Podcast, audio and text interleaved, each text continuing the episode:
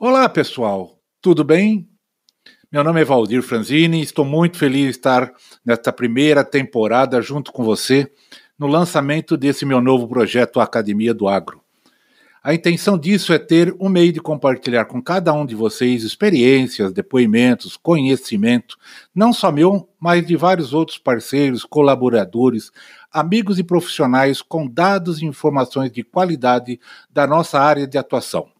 E por que não para melhor desenvolvimento das nossas habilidades, atividades e práticas e até debate de alguns temas que são tão expressivos e dinâmicos em nossa área. Academia do Agro é o podcast para todos aqueles apaixonados pelo agronegócio e está disponível na plataforma Anchor.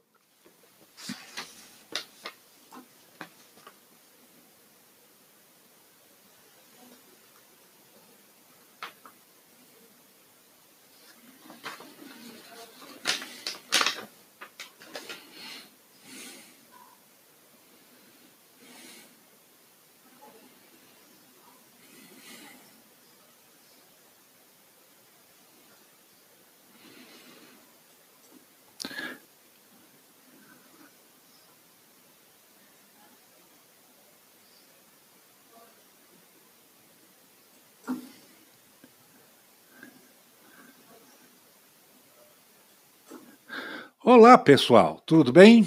É Valdir Franzini falando e estou muito feliz em estar nesta primeira temporada junto com você no lançamento desse meu novo projeto Academia do Agro. A intenção disso é ter um meio de compartilhar com vocês experiência, depoimentos, conhecimentos, não só meu, mas também de outros parceiros, colaboradores, amigos e profissionais com, com dados e informações de qualidade da nossa área de atuação.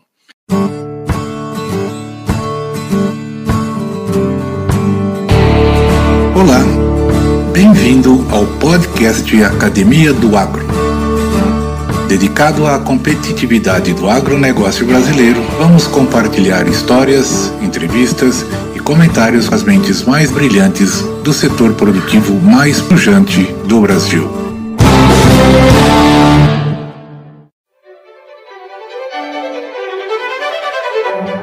Ele nasceu em São Paulo, capital, Estudou regência musical na Unicamp e posteriormente cursou engenharia agronômica na Exalc, Piracicaba. Ele é um apaixonado pela profissão. Empreendedor nato, ele já trabalhou com pesquisa e desenvolvimento, consultoria técnica, trabalhou como representante comercial da Pioneer Sementes em Goiás, aonde com essas experiências teve uma imersão no cotidiano dos agricultores. Devido ao seu caráter empreendedor e inventivo, fundou a JACE. Atualmente é empresário destacado no setor agrícola, com inovações e tecnologias do gerenciamento preciso da dosagem de sementes ao monitoramento do plantio. Hoje multinacional, a sua empresa está presente na Argentina, Estados Unidos e em fase de inauguração na Europa. Próxima etapa, África do Sul, visando atender o mercado asiático.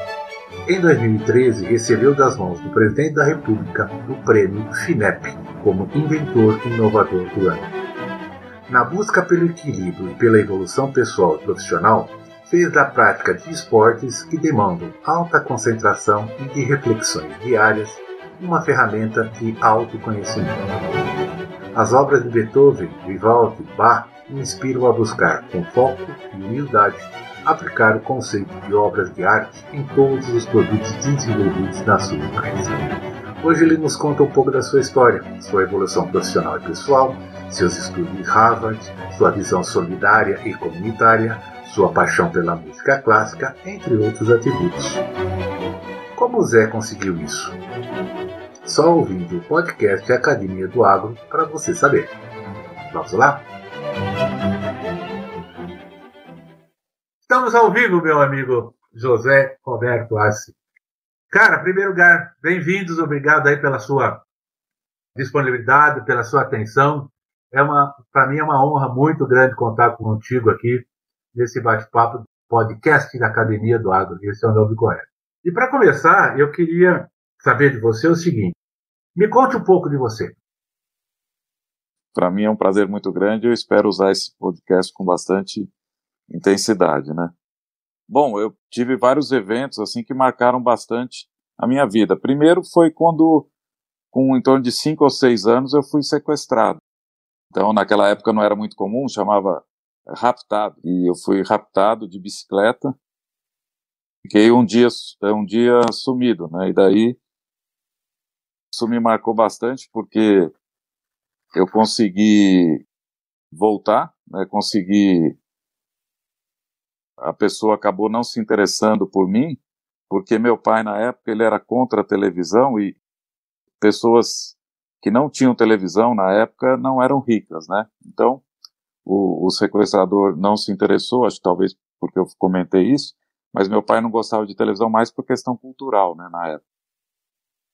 E daí ele me, me, me abandonou na rua, na época era longe, era na capital de São Paulo, era longe da onde eu morava, e eu consegui, bati na porta de, um, de uma casa, e eu, como eu estava acostumado a ver pessoas batendo na porta da minha casa e pedindo pão, né, e minha mãe dava o pão do dia seguinte, que era o pão duro, eu já pedi pão duro. Então, é, na época, e aí a moça, por, por coincidência, era um motorista de táxi, né? Eu lembro que era um carro preto, na época só tinha carro preto, eu acho. E daí ele e a minha mãe nos obrigava a gente a decorar o endereço. Foi eu falei o endereço e ele me levou lá para minha casa. Quando eu cheguei, a rua estava totalmente lotada. Aí eu comentei com ele, falei: "Nossa, deve ter acontecido alguma coisa aqui, né? Porque está tudo lotado". Aí ele falou: "É verdade, né?". Aí eu desci do carro, estava lotado por minha causa. Então, minha mãe já tinha mandado fazer uma vela do meu tamanho. Aquilo me chamou bem a atenção, porque na verdade a gente não tem muito controle das coisas, como a nossa intuição trabalha. Né? como a gente consegue, às vezes, sem muito planejamento, né, até como a gente estava conversando antes da, da entrevista, às vezes, aparentemente, por mero acaso, né, sair dessa, dessa situação, né, de uma situação bastante complicada. Outro momento que para mim foi muito marcante foi que eu sempre fui um ateu convicto, né?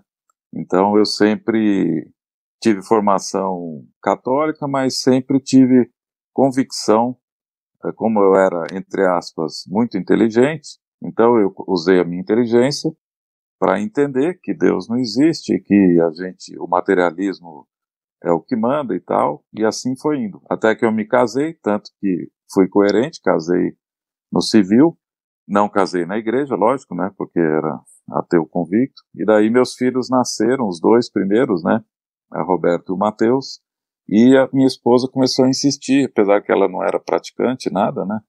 Ela começou a insistir em batizar os meninos. E daí foi insistindo, foi insistindo, até que eu falei, ah, isso é uma bobagem, isso é uma, uma crença boba, né? Mas depois de um tempo também, acho que uns três meses, falei, ah, não tem problema, também não vou ser o chato da, da casa, né? Podemos batizar. E daí, né, uma história assim que sempre a gente mexe muito com a gente, eu me é, emociono bastante porque foi uma realidade. Naquele momento, né, na, na, minha, né, eu sei que talvez alguém que esteja ouvindo não tenha a mesma crença, mas para mim, eu vi o Espírito Santo batizando os, os meus filhos. Então, é, naquele momento, foi um momento assim, de um décimo de segundo, um milésimo de segundo, né? É interessante, em um milésimo de segundo, Deus quebrou minhas pernas. Né? Deus é, provou tudo que eu tinha raciocinado para trás caiu por água. Né? E ele não. Eu não sabia por quê, não sabia explicar nada. Eu só sabia que daquele momento em diante, a única coisa que eu tinha certeza é que Deus existia. Né? O resto eu tinha bastante dúvida. E dali, aí minha, esposa e eu, a gente foi seguindo, assim, na espiritualidade. Depois de um tempo, a gente casou na igreja, né, tudo. Então, hoje, para ser bem franco, Valdir, a única certeza que eu tenho, até que eu sempre falo para meus filhos, para quem me conhece, e, e, e, Deus não é uma coisa etérea, né, ela, ele está no nosso dia a dia, né. Então, a única coisa que eu, que eu, que eu tenho, eu não tenho medo de morrer, vamos dizer assim, Lógico, se entrar um bandido aqui agora, falar, ó, vou te matar, é lógico que eu vou ficar com medo, mas eu digo assim, é um medo pequeno, vamos falar. Ah, se você, puxa, tiver dificuldades na sua empresa, não vai ficar com medo? Lógico, né? A gente, momento que a gente está passando agora do Covid, a gente fica apreensivo, tudo. Mas isso não se compara jamais com o medo que eu tenho hoje, cada vez que a gente foi mais desenvolvido, de desagradar a Deus, né? desagradar quem criou tudo isso, né? Cara, uh, a minha fé é a fé católica, mas uh, a gente, né, talvez conversar sobre fé, você sugeriria outra pessoa, né? Não eu, mas isso para mim mudou tudo, porque até nos negócios eu uso isso bem no dia a dia, né? Não é ser bonzinho, não é ser bobinho, mas é você entender que se você você pode ter a sua opinião, sua maneira de conduzir negócio, sua maneira de conduzir sua vida, pode conversar com outras pessoas que pensam totalmente diferente, não tem problema nenhum. Mas se você usar ferramentas do cara lá de baixo, você está alinhado com o cara lá de baixo. Se você usar ferramentas e alinhamento com o cara lá de cima, você está alinhado com o cara lá de cima. Então isso, para mim, é fundamental, porque é a única coisa que a gente deve prestar atenção. É, outra coisa que me marcou bastante, assim, de que era um sonho muito antigo, né, Valdir? A gente é mais ou menos da mesma geração. Eu me formei no final da década de 80. Eu sempre quis estudar no exterior, né? Sempre quis ter uma formação no exterior, né? mas era muito caro na nossa época. A nossa geração, para a gente aprender inglês, era muito difícil. Nossa, eu estudava inglês demais, mas você não tinha livros, você não tinha é, vídeos, né? Então é aquele inglês assim de escola, duro, né? Aquele...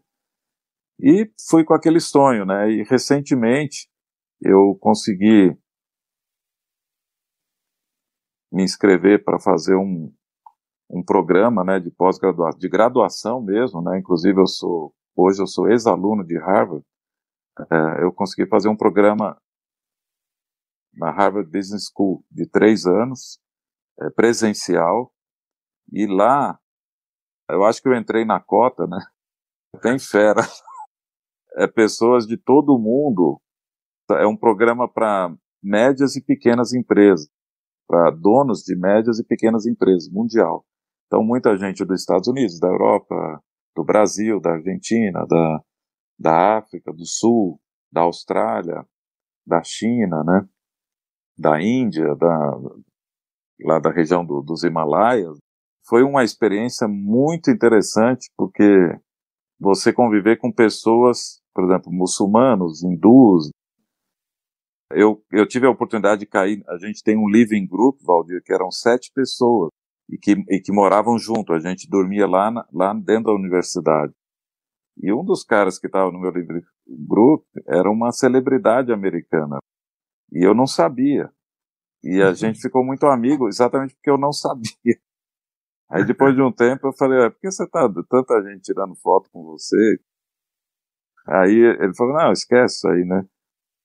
As meninas vinham bater foto, falei, é comigo? Não, não, é com ele ali é, a gente vê, né, com uma pessoa tão hoje até inclusive nesse momento ele é do conselho do presidente Trump, né, para sair da crise do, do Covid, né. Mas um cara de uma simplicidade, né. No final do programa que eu fui saber quem ele era, né. Então assim a gente isso tudo marca a gente, né. Realmente a oportunidade de conhecer pessoas que fizeram bastante diferença, né. Quem, então, que, é o, então quem é que é o colega? Quem que era? É o Wolfgang Puck. Ele é um, é um chefe de cozinha, né? Muito famoso nos Estados Unidos. No Brasil ele é pouco conhecido, né? Ele, uhum. até recentemente, até a semana passada, ele apareceu numa entrevista com o Trump, lá daquele grupo de, de assessoria para sair do, da pandemia, né? E ele, enfim, são, são experiências que marcam bastante. Acho que, de alguma maneira, Acho que respondi sua pergunta, né? São algumas coisas marcantes, né? Entre outras. Né? Beleza. Né? E na sua trajetória uh, profissional, Zé, tu, tu se formou, tu veio para, como é que você veio para Goiás? Como é que você, como é que foi sua passagem com a Pioneer? O momento de decisão e o que levou você a, a empreender hoje com a JAC e a desenvolver esse novo caminho? Como é que foi essa esse trajeto? Então, eu, é interessante, porque eu vim trabalhar aqui na Nomura Brás, em Caldas Novas, que era do grupo da Nomura Securities. Era um Perfeito. grupo gigante, na época maior até do que o Citibank. E eles tinham uma fazenda experimental em Caldas Novas. E eu tinha uhum. mais outras duas oportunidades de emprego, porque alguns meses antes de eu me formar, minha mãe perguntou, né? Ah, você vai para onde? Né? Eu falei. Você se formou aonde, Zé? Eu me formei na Exalc, né? Assim como você, uhum. né? Lá na USP, uhum. em Piracicaba. Eu sou da, eu, na verdade, eu entrei em 80, mas eu saí em 87, porque na verdade, Valdir, eu parei é, dois anos para estudar música, né? Então eu fiz música na Unicamp, fiz dois anos de regência, e daí quando eu voltei, a agronomia já era cinco anos. Então, uhum. e eu atrasei também seis meses aí, a é, questão de matérias e tal. Aí você optou pela Nomura Brás? Então, aí é, eu, eu optei pela Nomura Brás porque era pesquisa e desenvolvimento. A proposta deles era criar um pacote tecnológico para o Cerrado. E aí eu fiquei muito empolgado. E o escritório deles era na Avenida Paulista. Mas é interessante notar, Valdir, que eu não fui escolhido por causa porque eu era formado pela Exalc, da USP, porque eu era um cara sim, sim. muito bem preparado. Eu fui escolhido porque o presidente lá da, da Nomura Braz, ele fez a pergunta assim, ó, agora vou fazer a pergunta que todo mundo desiste. Fazenda é lá em Caldas Novas, Goiás, né? Você tá dentro ou não? Aí eu falei assim, olha, não tenho a mínima ideia onde que é esse lugar, mas eu tô dentro, eu, eu, tô, eu, né, eu, eu aceito. E aí ele falou, então tá, e apertou minha mão na hora, tô dentro. Aí eu, eu visitei Caldas Novas, confesso que quando eu, eu fui até Uberlândia, de lá o diretor, um japonês também me pegou lá de carro, a gente, quando passou a fronteira em Curumbaíba, eu confesso que eu dei uma desanimada na época, né? Eu falei, nossa, isso aqui é o fim do mundo. Mas aí, a hora que chegou em Caldas Novas, era uma cidade turística, apesar de 8 mil habitantes na época, já tinha um pouquinho, assim, de, de mais movimentação social, né? Porque Corumbaíba é, é triste, né? E, mas uh, o projeto era muito interessante. Então, lá nós fizemos... Foi muito interessante essa experiência porque eles davam bastante liberdade para criar esse tal pacote tecnológico. Então, Valdir, na, na, eu lembro na, em 87 que eu vim para cá, em 88, 89, nós fizemos a adubação a lanço, porque a gente, eu cronometrei o plantio e percebi que a maior desperdício no plantio era, era carregar adubo. E tinha um trabalho do CPAC eh, que indicava que a lanço ou na linha você poderia fazer uma boa fosfatagem, né? Na época eh, não tinha diferença de produtividade. Então, até era aqueles trabalhos do Alfredo, Alfredo Scheidt, né? Aquele, Alfredo Scheidt, lá de Lavras. Exato, dos primeiros uhum. pesquisadores do, do, do CPAC.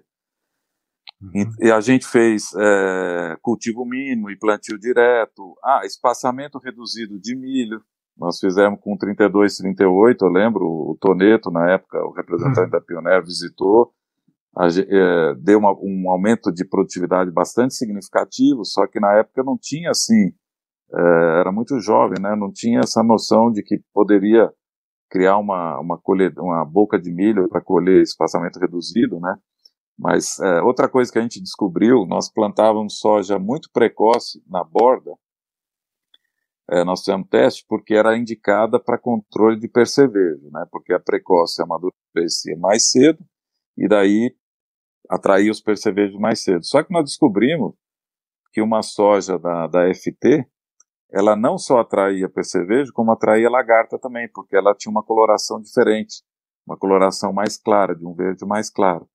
Então, Aí a gente foi estudando essas técnicas. Outra coisa que a gente percebeu, que é aquele inseto, o Dorulo tapes, né, a tesourinha, comia ovo de lagarta, né? Tudo isso depois veio a ser publicado, né? Então a gente é. outra coisa que eu descobri na época, até por isso que eu acabei virando representante pioneiro, nós fazíamos é, uma série de testes comparando variedades, né, híbridos de milho, e quando eu vi, eu comparava lá 30, 35 variedades, seis da Pioneer, por exemplo, entre as sete primeiras estava seis Pioneer. Aí eu comecei a falar, ué, mas por quê, né? Aí comecei a pesquisar e tudo e vi que era realmente uma empresa líder mundial de, de, de tecnologia e tal. E daí, por causa disso, eu achei muito interessante depois sair da Nomura Braz e passei a ser representante da Pioneer. Sempre com esse espírito, né? O que me atraiu bastante sempre foi esse espírito de de pesquisa, né, de inovação, de testar, né, por que não, né, por que, que não pode fazer isso, por que, que não pode tentar aquilo. Então a gente cometeu alguns erros, né? Uma vez a gente nós plantamos 50 hectares de plantio direto em 1989 e foi um desastre porque a sorte foi que nesses 50 hectares nós fizemos algumas faixas com outras uh, alternativas, mas nós aplicamos o Roundup e plantamos no dia seguinte. Então o Roundup precisa de alguns dias, né? Hoje, depois foi muito conhecido isso, mas na época acho que creio que quase ninguém sabia disso. E aí a gente fez, só que a gente fez alguns testes, ah, esperando mais dias, esperando menos tal, e aí no ano seguinte a gente acertou. Na época não tinha nem plantadeira para plantar plantio direto e tal. Então, uhum, uhum. É, assim, sempre investigando, né? Sempre fazendo teste, e a Nomurabras nos permitia isso, né?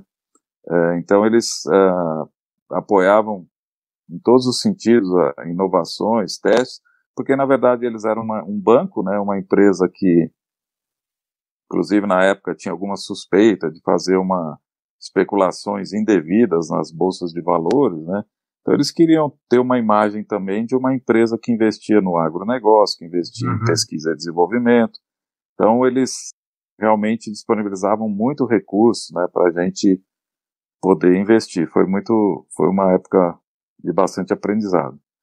Legal. Aí depois, depois fui ser representante da Pioneer por alguns anos também. O que você destacaria nesse seu período da Pioneer? a nível de organização, a nível de trabalho, a nível de uh, acesso a cliente, a produtor.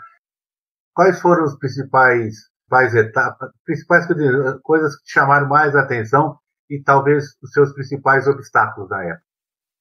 Olha, tem muita coisa para falar, viu, Valdir? De cada um desses pontos a gente consegue né, falar tanta coisa, né? são tantas informações. Da Pioneer, olha, é muita coisa. Um, o que mais chamava atenção, chamou atenção demais para mim foi que a Pioneer que me ensinou a trabalhar. A Pioneer fez, fez a minha cultura. Não porque, ah, olha, tem essa cultura aqui, então eu vou. Não, é porque eu me identifiquei. A hora que eu olhei para Pioneer lá dentro, eu falei, puxa, é, eu sou assim, eu quero ser assim. E o que que era basicamente? Basicamente era bastante liberdade, que, ou seja, cada um é responsável por, pela sua parte, e bastante transparência, né, com honestidade, vamos dizer assim, nesse sentido honestidade, uhum, uhum. No sentido de ser é, franco, né, não é uhum, só uhum. honestidade, claro, com, com uhum. dinheiro, com recursos, mas uhum. com informação limpa e cristalina, né, e honesta no sentido que, putz, aqui eu errei, caramba, aqui eu acertei e tal.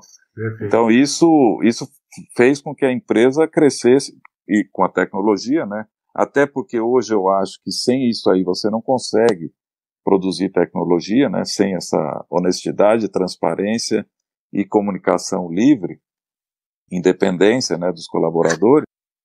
Uhum. E então a Pioneer tinha aquelas quatro filosofias, né, que era é, pro, procurar produzir os melhores produtos no mercado e que sejam considerados os melhores. Depois a segunda, hoje a JA tem essa filosofia, é, procurar fazer os melhores produtos no mercado que sejam considerados obras de arte pelos agricultores, obra de arte no sentido de ser a melhor opção, mais fácil de manusear, mais uhum. simples, robusto, né? Pois tratar bem, né? Todos os stakeholders, enfim, toda a filosofia da Pioneer que a gente, na verdade, adotou ou se reconheceu dentro dela. Esse eu acho que foi o primeiro ponto, né?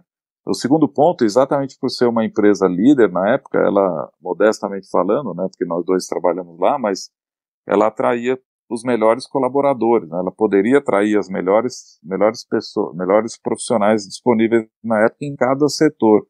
Então, só tinha fera trabalhando lá. Né? Então, a gente, né, pessoas assim que, não vou citar nomes, mas para mim chamava muito a atenção, não só você mesmo, né, Valdir, que era o meu gerente na época, mas o Cláudio Peixoto, que é um, para mim é um gênio, né, da, do agronegócio, da agronomia, é, o Daniel Glatt, né, o Carlos Berlin, são fenômenos né, da, da agronomia, do agronegócio, pessoas que têm uma visão, Roberto Risse, na época que ele era pesquisador, né, o Carlos Raup, né, que é colega dele, né, o Ricardo Raup, enfim, vou citar aqui hoje, né, hum. tem muitos... Né, centenas, né, um, dezenas. Centenas, né, dezenas, centenas.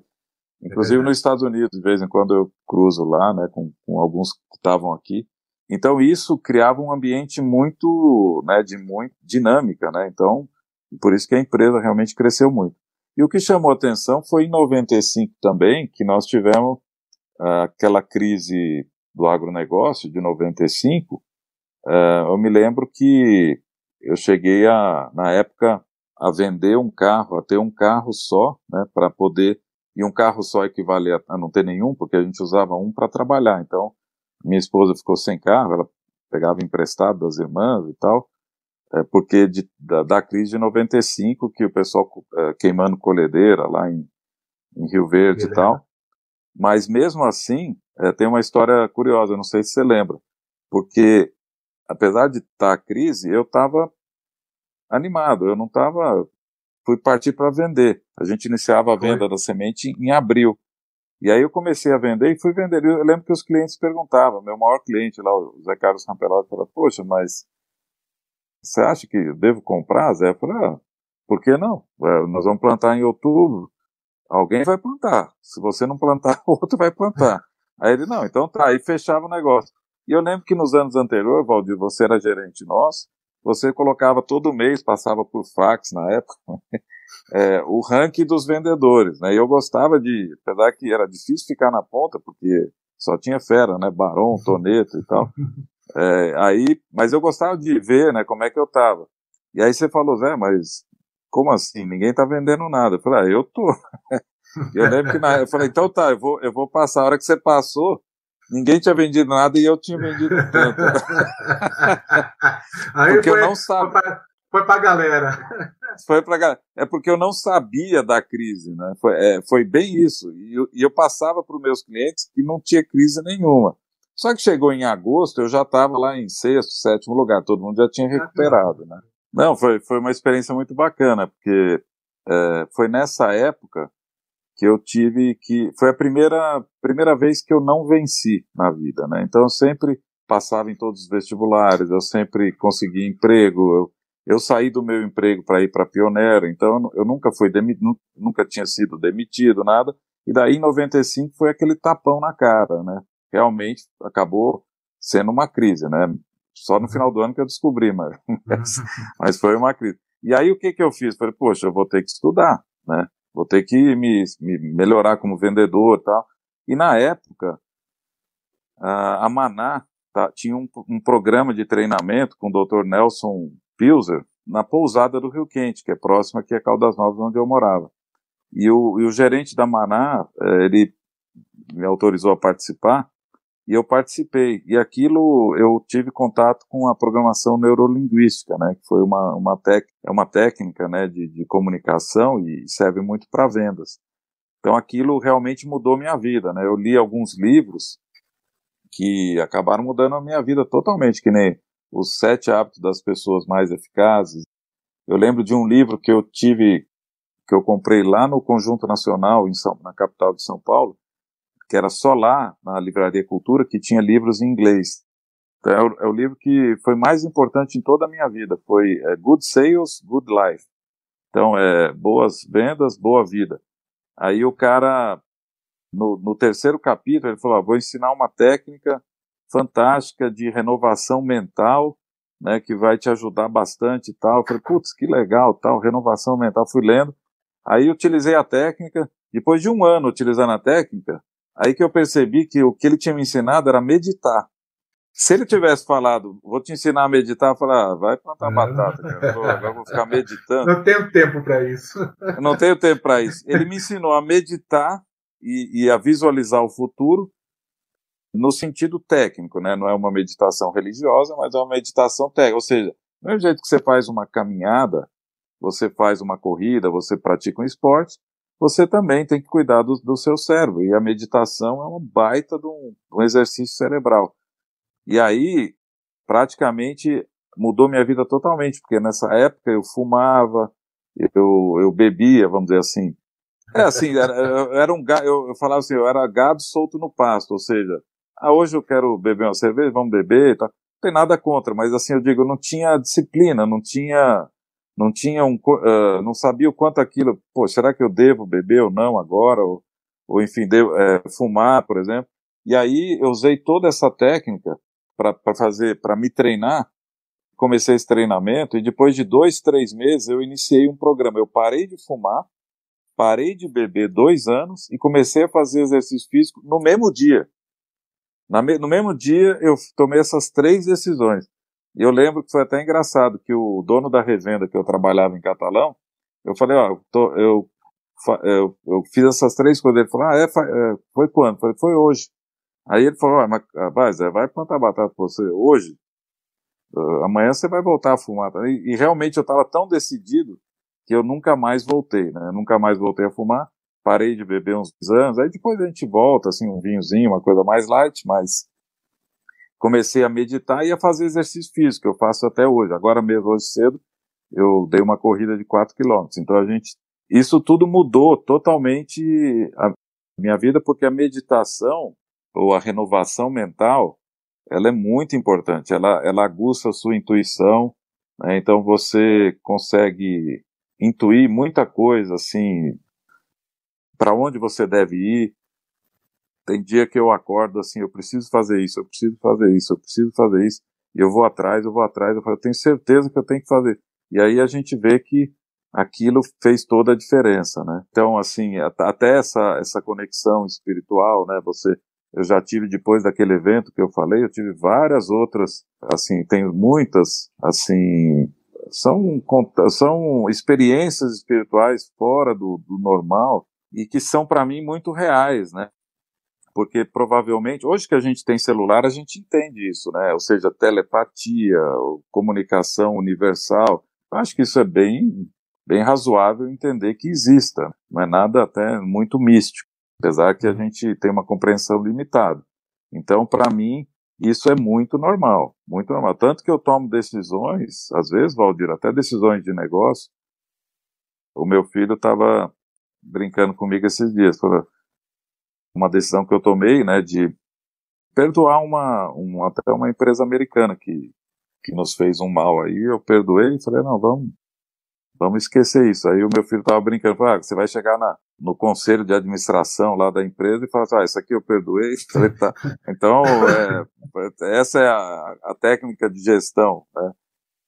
Isso aqui fica por conta de Deus, né? Então eu falei, não, filho, é isso aí. Só que é o seguinte, quando você está alinhado com essas coisas, não é ser bobo, não é ser, vamos dizer assim, exagerar, é, fazer um papel, né? Eu, eu cobro muito. A palavra que eu mais falo dentro da empresa, que eu mais gosto de falar é não.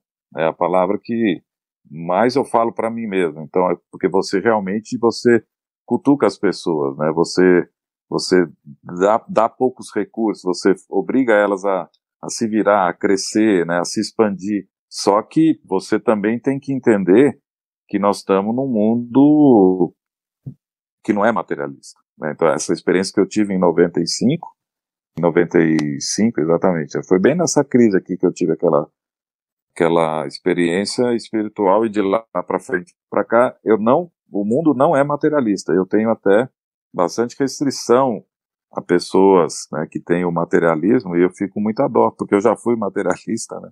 E sei que é um não é legal, porque você não consegue entender o mundo do jeito que ele realmente é. Existe, claro, parte material, tem que ser cuidado, sem dúvida, mas o mundo não é materialista definitivamente. Então, um mais um não é dois. Até para você tocar uma empresa, por exemplo, eu já lancei um produto que eu imaginei que ia vender mil, no máximo dois mil unidades por ano, e hoje nós estamos vendendo 30 mil. E, e se alguém falasse para mim que ia vender 30 mil, eu ia pôr numa camisa de força. Então você não consegue prever. Pioneer, voltando ao assunto que a gente estava, em 96 teve uma outra experiência muito interessante, que foi a experiência da Pioneer cometer um erro lá na fábrica e a gente ter sementes de baixa qualidade da noite para o dia. Na época, o milho de verão era o mais plantado, a gente plantava em outubro, e em setembro a Pioneer nos comunicou que o 3041, que era o híbrido mais vendido na época, tinha um problema de qualidade. Alguém me disse quem poderia prever isso? Agora, e nós na época, você era o nosso gerente, nós tínhamos 12 ou 13 representantes, três botaram o rabo entre as pernas e ficaram escondidos dentro de casa. E nove, os nove foram para a briga. E aí a gente conseguiu passar por isso. Então, é a reação que você tem em cima das circunstâncias é que manda. E isso aí não tem nada mesmo tendo planejado, mesmo sendo uma empresa Verdade. muito organizada, isso acontece. Então, hoje no coronavírus, essa crise aí que nós estamos vivendo hoje, é o que está acontecendo. Né? A última coisa que eu vou fazer é ficar parado. Né? Então, nós temos que reagir, temos que, temos que, com muita serenidade, muita humildade, muita calma, né? mas com muita energia, né? e botar para quebrar. Então, e, e, assim, você estando do lado certo, você comete erros. O lado certo que eu falo não é o lado, por exemplo, ah, se essa semente deveria estar tá com mais temperatura, com menos temperatura, ou se o, no caso aí o, o vírus vai ser combatido com A, B ou C. Mas está do lado certo de realmente estar tá ligado o cara lá de cima e não o cara lá de baixo. Isso aí que faz toda a diferença. Você pode até pensar, ter uma estratégia diferente. Ah, eu sou mais socialista, eu sou mais comunista, eu sou mais comunista não, mas socialista ou mais capitalista, mais de direita, mais de esquerda. Ah, eu sou mais, eu acredito que a empresa deve ser mais centralizada. Ah, eu acho que eu acredito mais em delegação. Ah, eu acredito mais uma empresa financeiramente robusta. Não, eu acredito mais uma empresa tecnologicamente robusta. São discussões super saudáveis. O que você não pode discutir se você vai alinhar lá em cima ou lá embaixo. Então, esse é o problema. Porque aí você começa a, a criar situações que são bastante delicadas. E eu volto a falar, coloco isso no dia a dia, né?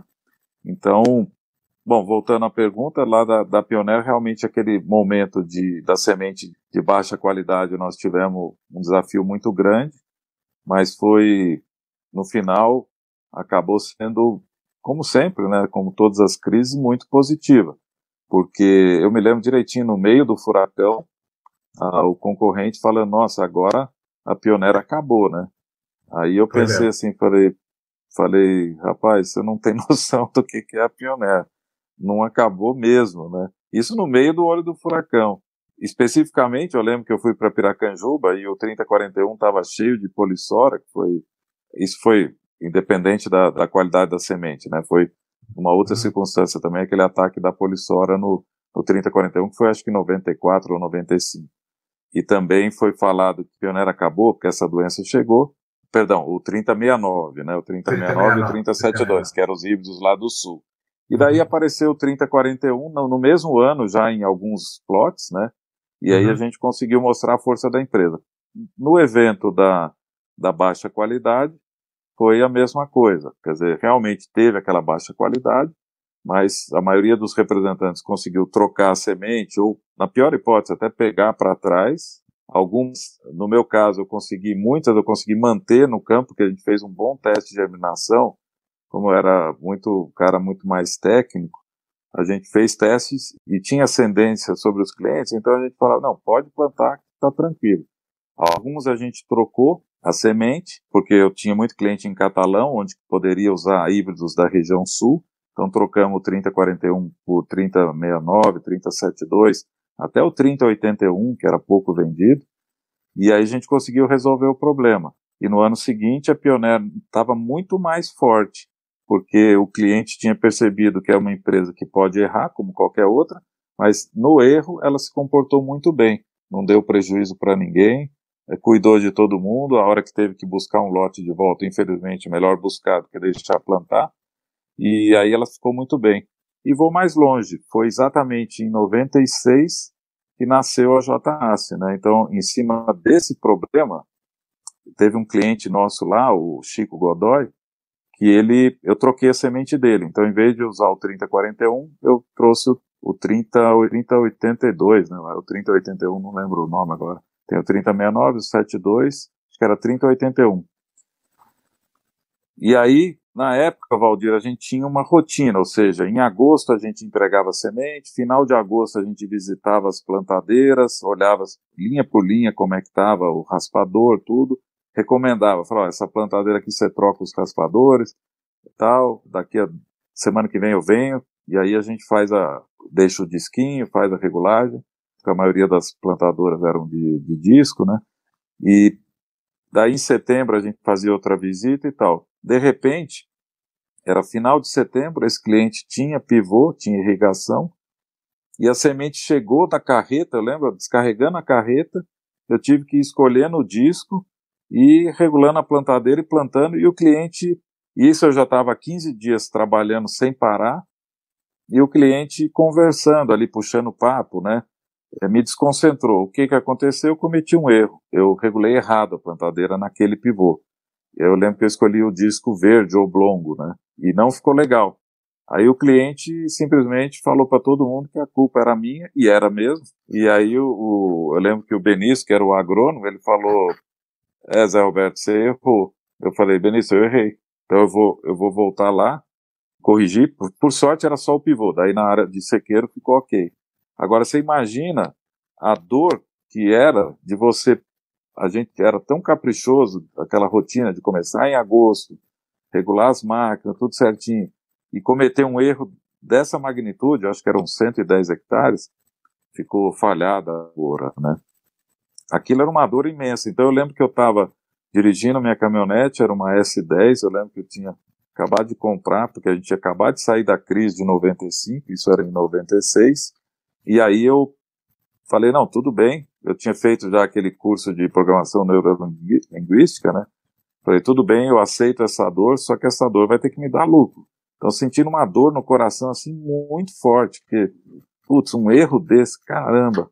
Tinha justificativa toda de 15 dias trabalhando direto, o cliente falando ali, descarregando a semente na hora, tá, tá ok, mas tinha errado. E o erro tinha sido meu. Então, isso é uma dor horrível. Essa dor vai ter que me dar um, um lucro, né? Eu, eu não posso sair daqui no prejuízo. E daí eu fui para casa, peguei um dosador é, convencional de disco, uma caixa né, de semente, de disco da plantadeira, e abri um visor para eu enxergar. Falei, eu vou enxergar lá dentro, porque aí eu posso nunca mais cometer esse erro. Eu vou estar sempre olhando lá se está dando duplo, falha, se o disco está correto. Só que a hora que eu abri, vi que, que a, o buraco era bem mais embaixo, muito mais problema. Isso, uh, aí eu acabou o plantio, outubro, novembro, início de, de 15 de novembro a 31 de dezembro, eu desenvolvi o dosador, aquele mecânico, lá no, no fundo de quintal da minha casa, que a gente lançou logo no ano seguinte, chamava Kit Selector, e que hoje é um fenômeno de vendas, que é o titânio. Né? Hoje nós estamos vendendo 30 mil titânios no Brasil por ano. Hoje é o dosador Sim. mecânico mais popular do Brasil, e agora até está indo para a África do Sul. Tem muito titânio na África também, e está entrando na Argentina também. A crise né, de, de 96, com a qualidade de semente, nos ensinou muita coisa e pôs a pioneira até num outro patamar, em 97, vamos dizer assim, e foi ali que nasceu né, a JAS, que na época chamava Apollo, porque depois mudou para a JAS, porque eu tive a visão de que ela seria uma empresa global, então a Apollo não ia rolar, né, porque é um nome muito comum. E aí eu quis achar um nome que fosse diferente, e aí o meu próprio nome, né, sobrenome, poderia, com certeza seria diferente, uhum. né. A princípio eu queria ACE só, mas tinha uma empresa alemã que tinha um produto que chamava ACE, então eu falei, ah, então vamos pôr JACE, que aí fica bem, bem diferente, a gente pode proteger no mundo todo. Então, uh, e, e, mais interessante ainda, Valdir, eu tenho isso documentado, né? Eu consigo provar essas coisas. Em agosto de 96, eu escrevi, foi no dia, acho que 8 de agosto, tem a data, tá escrito lá, eu escrevi que eu era um representante pioneiro, eu não via possibilidade de crescer dentro da Pioneer como executivo, vamos dizer assim, como representante, você consegue crescer, mas não também tem uma certa limitação. E eu tinha dado o meu máximo naquele 96, né? Eu estava no auge da representação, ou seja, eu não poderia poderia crescer em termos de número de sacos vendidos, tal, mas nada, não poderia crescer, não poderia fazer um, um trabalho melhor do que aquilo. Porque 96 eu determinei que seria um ano em que eu seria o representante perfeito. Eu queria fazer tudo perfeito, tudo assim, uma dedicação total, disciplina total, assim, concentração total para ser perfeito e realmente 96 foi, mesmo com toda essa crise de, de problema de semente. E aí em agosto, então eu não tinha como crescer como representante, não tinha como crescer como executivo da Pioneer, porque eu não tinha essa vocação até alguns anos depois, eu acho que você confirmou isso. Eles, a Pioneer costumava escolher gerentes dentro da, do seu grupo de vendedores, e eu perguntei uma vez, até porque eu ficava grato quando eu não era escolhido, e nunca fui escolhido. Aí eu perguntei, Valdir, eu já sei a resposta, mas eu quero te perguntar, por que que eu não fui escolhido? Aí ele falou, porque você não é um cara corporativo, você é empreendedor, tá? Falei, obrigado, Valdir, fechou. Porque eu tinha um medo terrível então de ser eu fico escolhido. feliz. Eu fico feliz de saber que eu fui um dos promotores da JAS. É uma pergunta final, até por causa do nosso tempo, mas uhum. com certeza eu quero contar contigo aqui em outros momentos, em outros bate-papos. E nós temos, como você disse, nosso campo é vasto, tem. O futuro do agronegócio está na conectividade, na tecnologia? Você concorda com essa afirmação? O que está sendo feito hoje para isso acontecer? É, concordo total. Eu vejo que o futuro do agro, na área que eu atuo, que seria plantadoras ou máquinas agrícolas, é na automação. Né? Então a gente procura, inclusive a JA está 100% é, empenhada em automatizar. Então, é fazer robô mesmo. Né? Nós temos projeto de fazer, de desenhar é, robôs, né? E eu vou mostrar mais ou menos qual que é a sequência de fatos para de eventos para a gente chegar lá.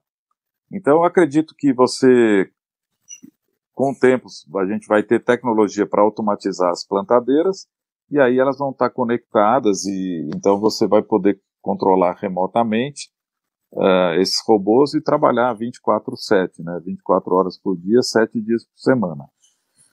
O que tem mudado, Valdir, é que há pouco tempo atrás a gente achava que iam ser pequenos robôs, né? Então, por exemplo, uma plantadeirinha de três linhas, quatro linhas, e que ela seria totalmente automatizada.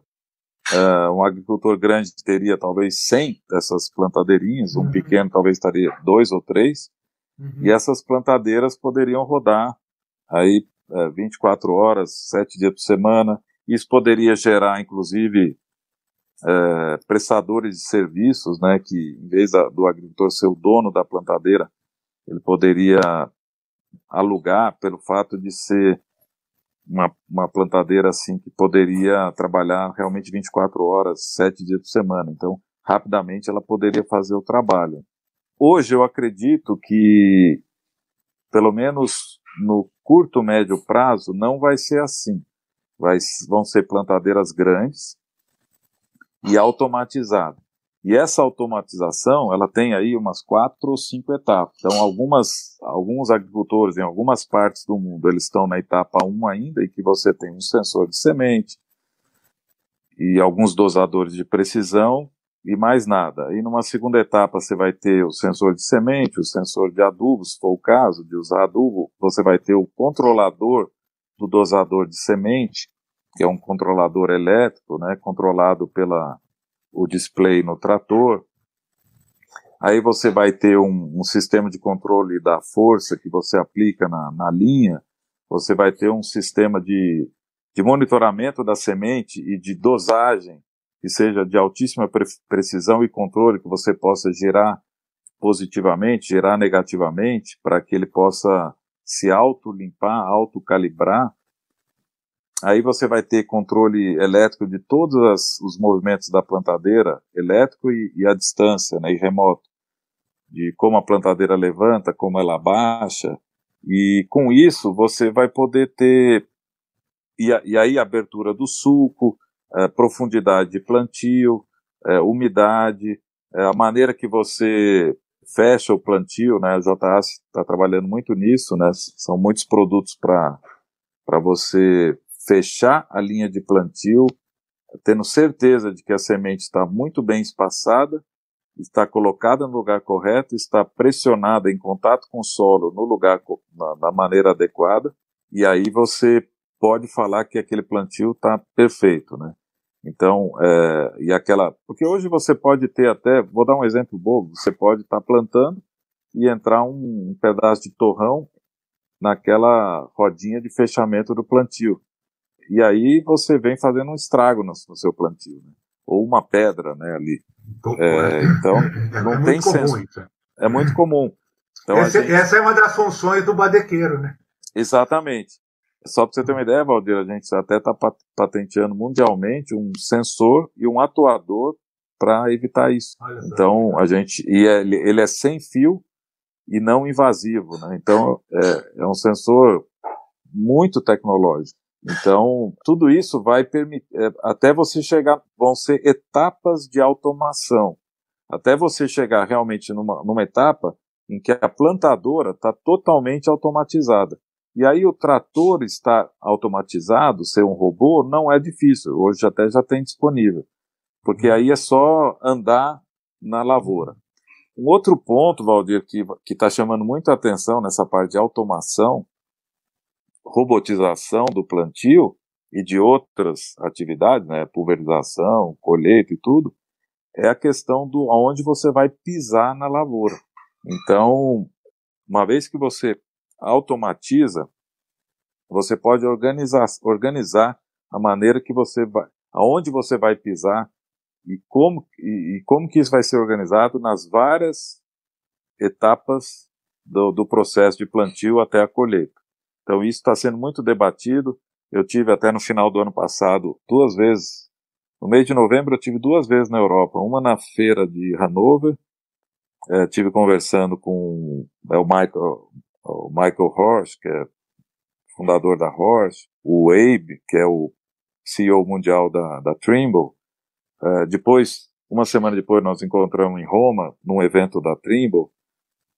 A gente conversou com outras uh, empresas de, de drones, e aí tem esse entendimento, né, de que a robotização é uma, é uma, é uma verdade, mas é, não vai ser dessa, vai ser inicialmente com essa, vai continuar com máquinas grandes ou do tamanho adequado para cada agricultor hoje, em várias etapas, e que dentro dessas etapas, até chegar, ainda está longe de chegar na automação total, né, que seria trator robótico e a plantadeira robótica, e cuidando da onde que pisa, né? Então isso, eu acho que é uma boa, foi uma, um bom discernimento que a gente entendeu que seria o, o ideal. Existem empresas, é, inclusive uma brasileira, a Solinftech, que até está investindo em Purdue, né, no estado da Indiana, nos Estados Unidos, ela vai fazer, ela tá, é uma candidata séria a, a ser,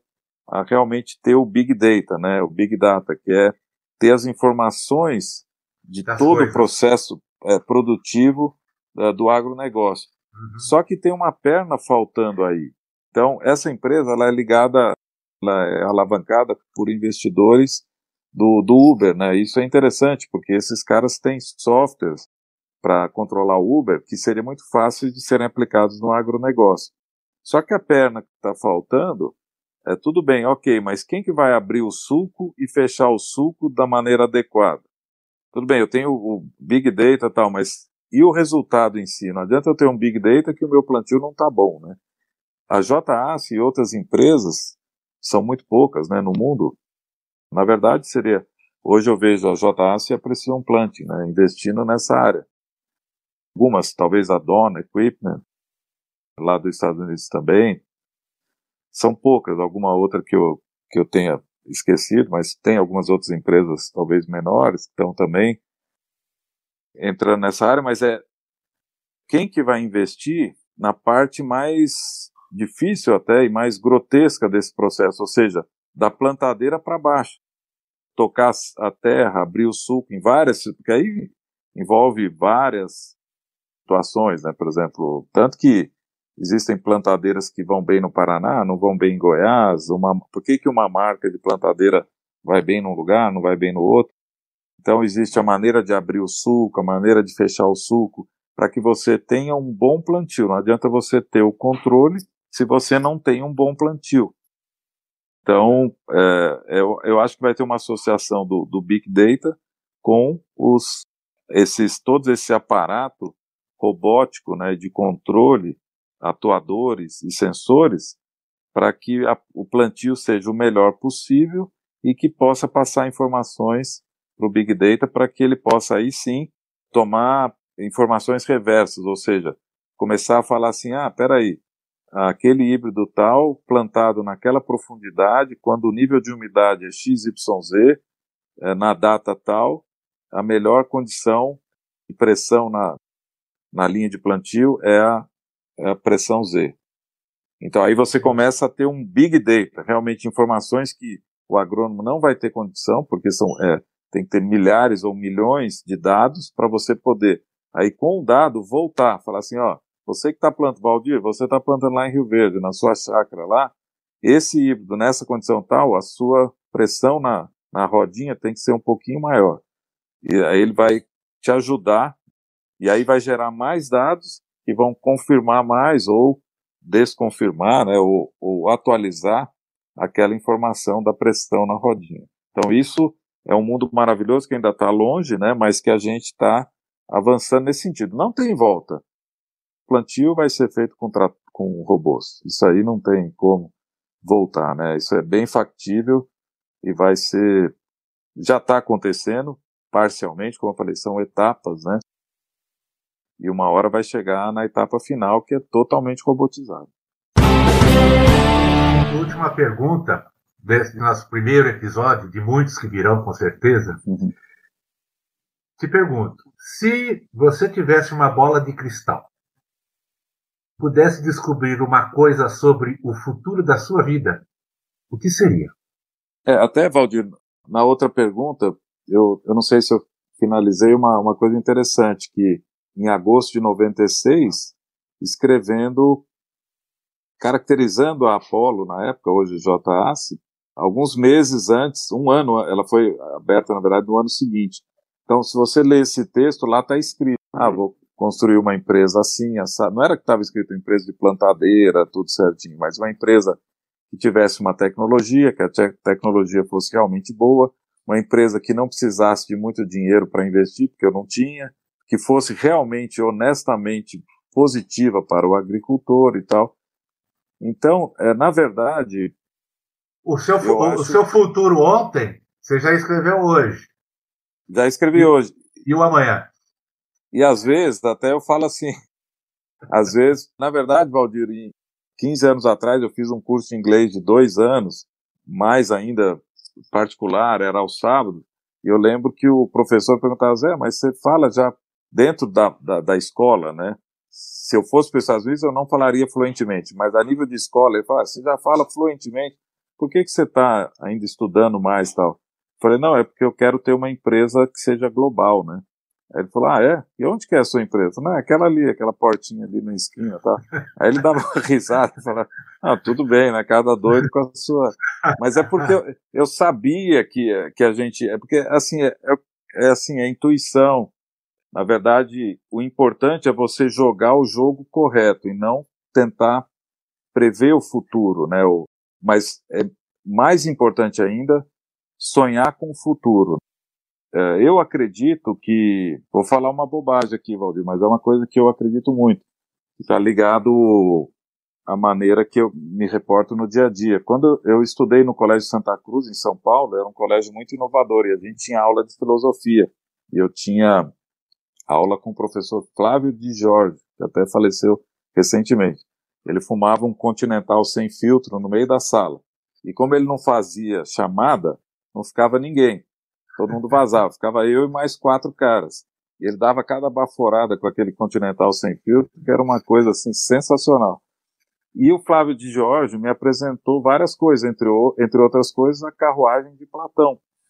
E na época, quando ele falou da carruagem de Platão, eu falei, uau, agora esse cara. Agora, agora viajou, meu. Agora... viajou.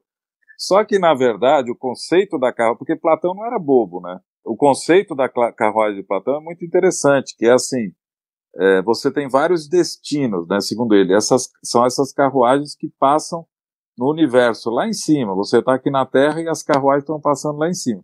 E aí você pega uma delas. Você pode pegar uma que, que você vai para um tal lugar, outra para tal lugar. Aí você fala, pô, mas que maluquice, que bobeira. Mas no fundo, é, se a gente tiver um pouco de também de tolerância com Platão, né, a gente vai ver que que é um pouco isso mesmo, ou seja, a gente a gente pode tudo, né? Desde que a gente sonha e sinta que, que pode chegar, né? Que pode fazer acontecer, você tem uma segurança muito grande. Então, por isso que eu acho que assim a meditação, a renovação mental, né? Ela, ela é muito importante. O uso mais controlado do álcool, de qualquer droga, né? Para o cérebro, alimentação adequada, exercício físico, você também procurar assim limitar assim sentimentos negativos como ódio ou cor, né, falta de uhum. perdão, isso aí tudo faz parte de um pacote para que você esteja apto, brincando, né, a pegar a melhor, melhor carruagem de Platão possível, né? Ou então, né, está... então eu, eu vejo assim, hoje o meu sonho é finalizar a globalização da JAS, né? A gente já tá, já tem uma, uma filial nos Estados Unidos, Agora estamos abrindo outra na Argentina, já está começando bem na Argentina. É, nós estamos iniciando os trabalhos na Europa, então em breve, esse ano não, mas o ano que vem a gente deve abrir uma unidade na Europa e depois na África do Sul para atender a Oceania. Né? Então, esse roteiro e, e, a gente ser líder em tecnologia onde atua e realmente dar as cartas em tecnologia nesse setor, com todo respeito aos concorrentes, são muito bons e muito competentes e admiráveis, né? esse é o meu sonho ainda, né?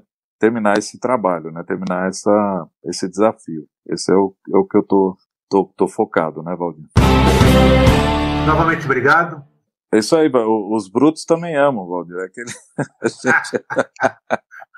a gente, a é gente é do agro, mas a gente. Não, é, eu acho que esse espírito, ele, às vezes, tem gente que, que tem mais esse ar mais é, materno, né, de cuidar dos outros. Eu sou meio brutão, mas mas a gente sabe que a gente está inserido num, né, num mundo que é, que é, que é de todos nós. Eu que agradeço ainda e acho que a gente ainda tem muito papo aí pela frente. Obrigado, Valdir. Academia do Agro é um podcast semanal dedicado à competitividade do agronegócio brasileiro, com abordagem de temas e histórias que fazem parte do seu cotidiano. Muito obrigado por nos acompanharem. Se vocês gostaram, compartilhe com seus amigos. Toda terça-feira tem novo episódio nos aplicativos do podcast, onde você poderá encontrar e nos seguir e assim não perder nenhum novo episódio. Eu sou o Alvir Franzini e vou ficando por aqui. Aguardamos você na próxima semana. Até lá!